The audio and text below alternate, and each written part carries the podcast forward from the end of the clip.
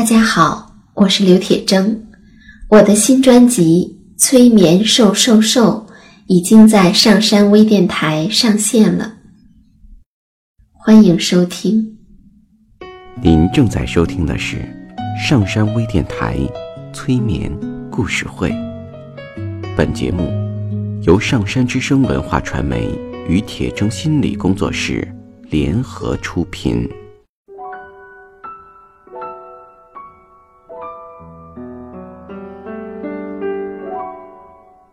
你好，我是铁铮，欢迎你和我一起走进催眠的世界。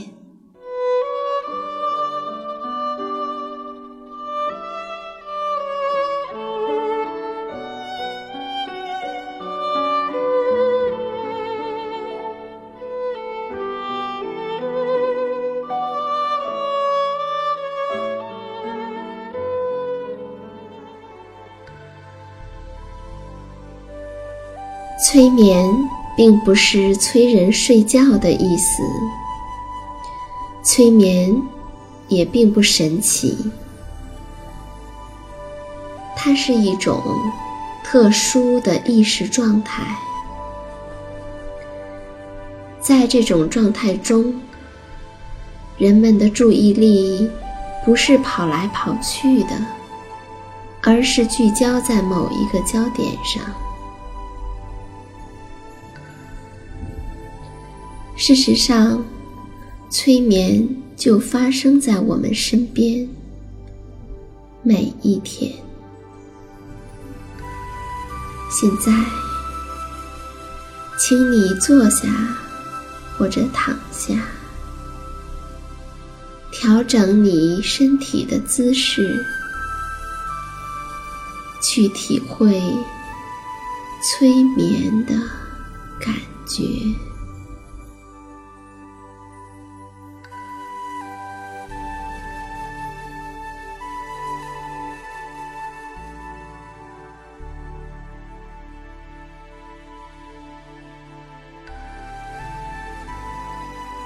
我们在小的时候听的几乎所有的故事，开头都会说：“从前呐。”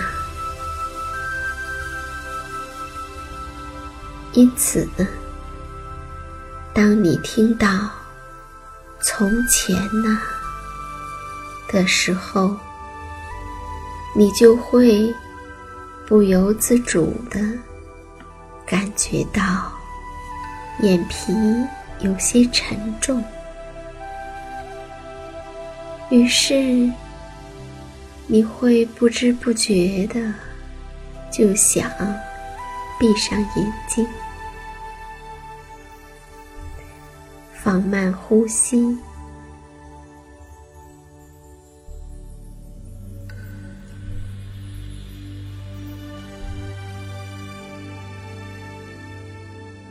肩膀会慢慢的放下来，肌肉也开始渐渐的松弛了。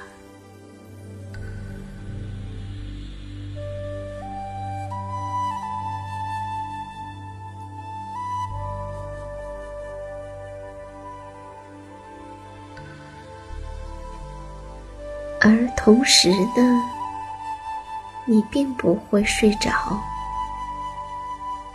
而是会全神贯注的来听一个故事。这个故事是这样讲的：从前呢。从前有一个人，他呀总是爱抱怨。他抱怨最多的事情就是事情太难做了，所以他经常说的话就是：“为什么别人做的事儿都那么简单，只有我做的事情这么难呢？”不管做什么，他都会觉得真是太难了。所以，他换了一件又一件的事情，但每一件事情都因为太难而半途而废了。有一天，他实在是太生气了，越想越是想不通，于是他就跑去找住在城外的一位智者。他对智者说：“我实在是搞不明白，老天。”为什么对我这么的不公平？总是让我做最难的事儿呢？我已经换过好多事情了，但每一件都是那么难。我就不明白，为什么别人都做着容易的事儿，而只有我？要做这么难的事儿呢？你来说说，这是不是很不公平？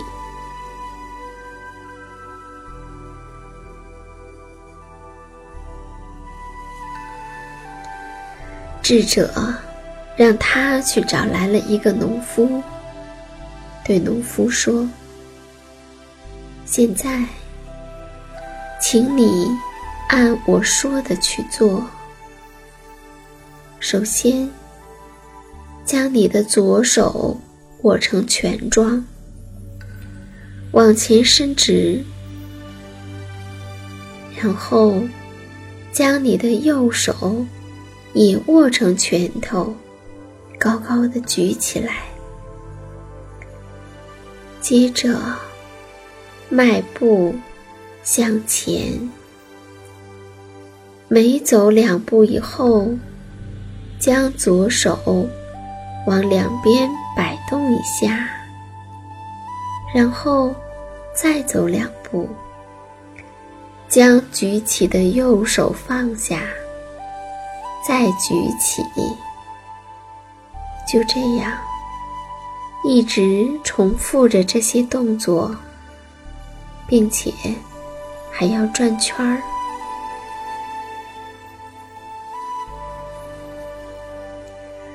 虽然农夫不明白智者为什么要他做这些动作，但他是很尊敬智者的，于是他都照做了。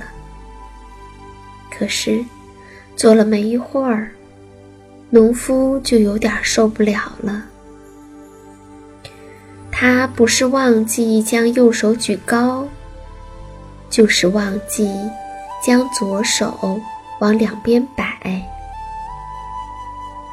要么就是忘记转圈儿。智者问：“你感觉怎么样？”农夫说：“啊，这实在是太难了。”智者笑着问道：“你会耕田吗？”农夫回答说：“笑话，我是一个农夫，耕田是我的工作。我要是连田都不会耕，那还能叫农夫吗？”智者说：“你能将你平时耕田时的动作，在这里示范一下吗？”农夫毫不犹豫地做起了耕田时的动作。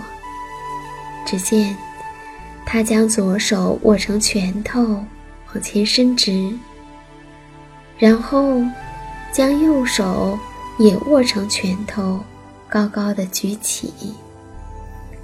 接着迈步往前走，每走两步之后。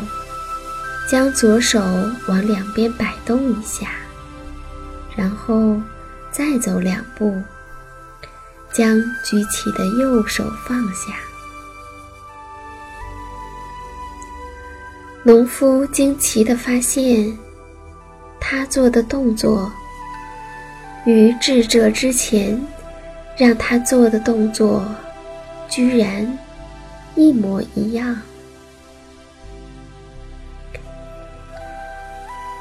智者问道：“你耕田的时候觉得难吗？”农夫说：“不会啊。”我从小就耕田。智者又问：“都是相同的动作，一个就觉得难，另一个却不觉得难，那是因为什么呢？”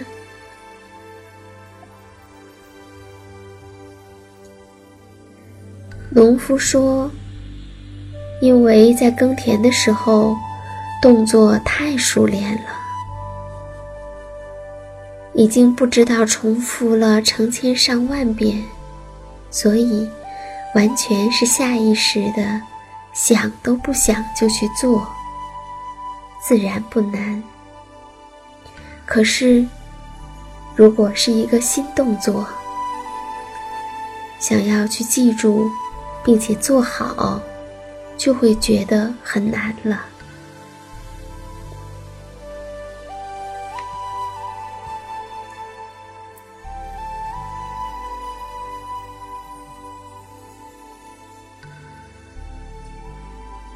我们上学的时候，学过一篇课文，是欧阳修写的《卖油翁的故事》。这个故事说呀，北宋时期的名臣康肃公陈尧咨，非常善于射箭。据说。在当今世上找不到第二个人能跟他相媲美。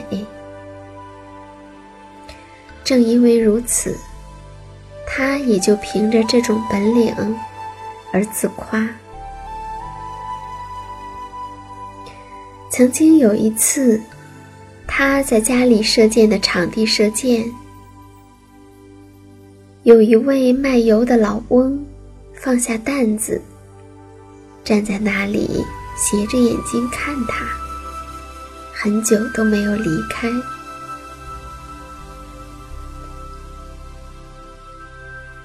卖油翁看到陈尧咨射了十箭，中了八九成，并没有流露出什么新奇、惊奇的神色，只是微微的点了点头。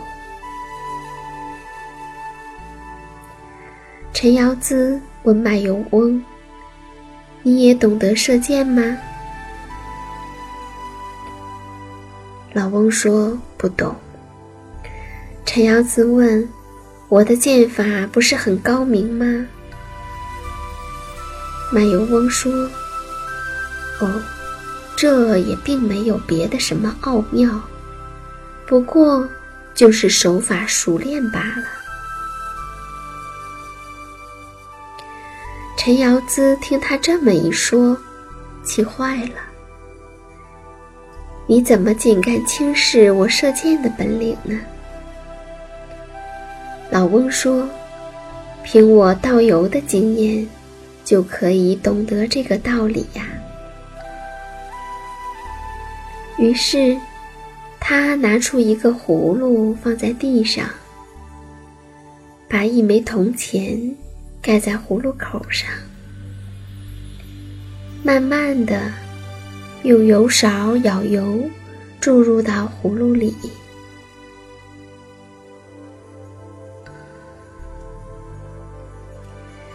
油从很小的钱孔注入，但钱却完全没有湿。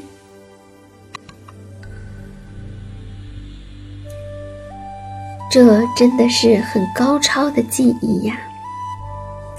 但老翁说：“我也没有别的奥妙，只不过就是手熟练罢了。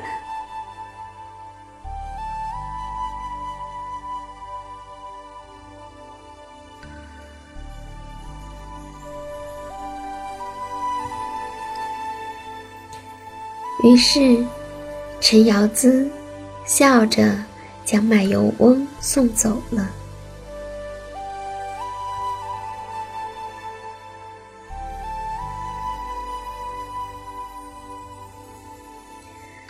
还有一个故事，庖丁解牛的故事。庖丁就是一位姓丁的厨师。故事说呀，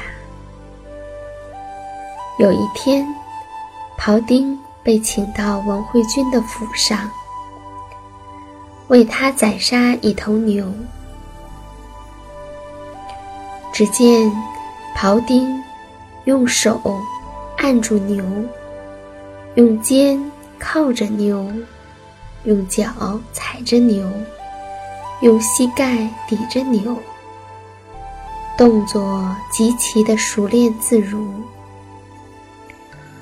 他在将刀刺入牛身的时候，那种皮肉与筋骨剥离的声音，与庖丁运刀时的动作互相配合，显得是那样的和谐一致。他宰牛时的动作。就像是踏着商汤时代的乐曲桑林起舞一般，而他解牛时所发出的声响，也与尧时的音乐经手十分的合拍。站在一旁的文惠君不觉得看呆了，禁不住。高声的赞叹道：“哎呀，真是了不起！你的技术怎么会这么高超呢？”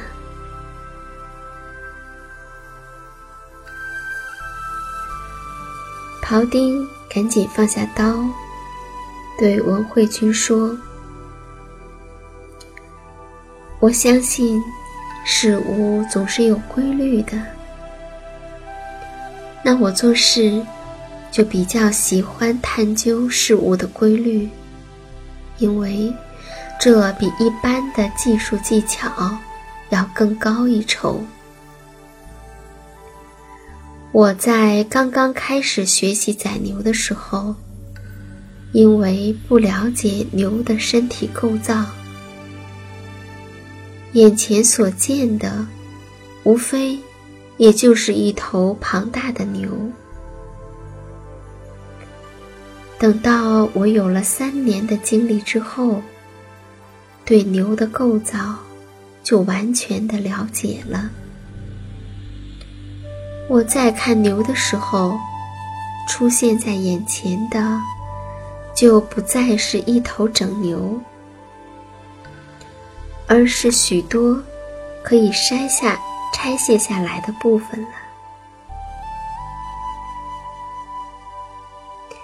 那我现在宰牛更多了以后，就只需要用心灵去感触牛，而不必用眼睛去看它。我知道在什么地方可以下刀，什么地方不能。我。可以娴熟自如地按照牛的天然构造，将刀直接刺入到它们的筋骨相连的空隙之处，利用这些空隙，便不会让我的刀受到丝毫的损伤。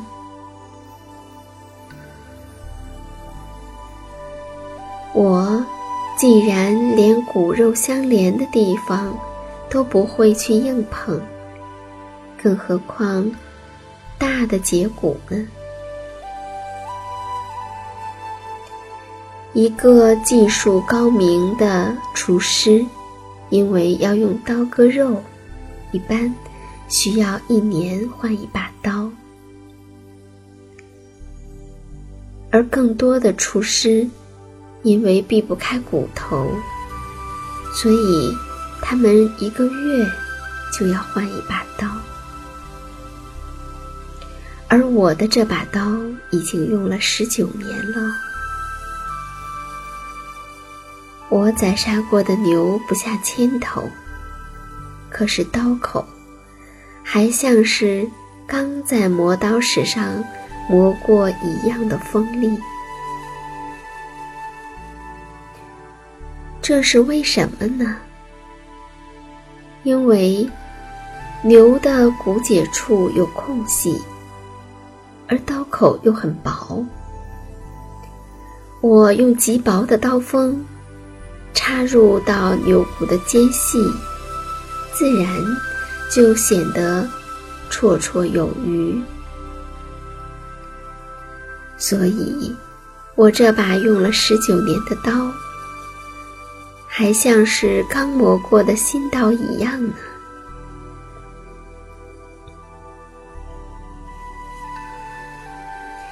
但尽管如此，每当我遇到筋骨交错的地方，也常常感到难以下手。那这个时候，就要特别的警惕，瞪大眼睛，动作放慢，用力要轻。等到找到了关键的部位，一刀下去，就能将牛抛开，让它像泥土一样散在地上。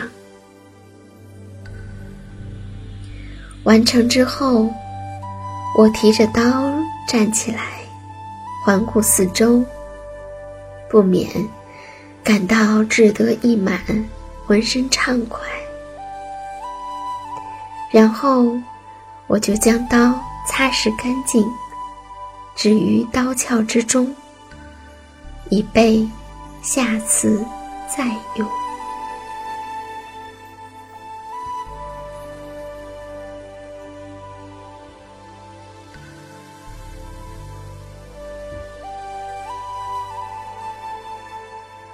我想，你也一定。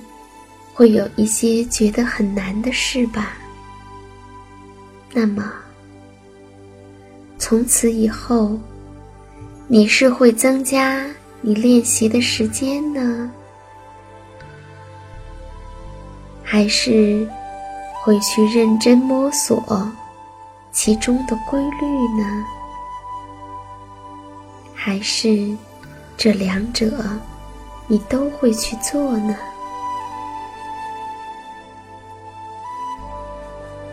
那，你又会从哪里开始呢？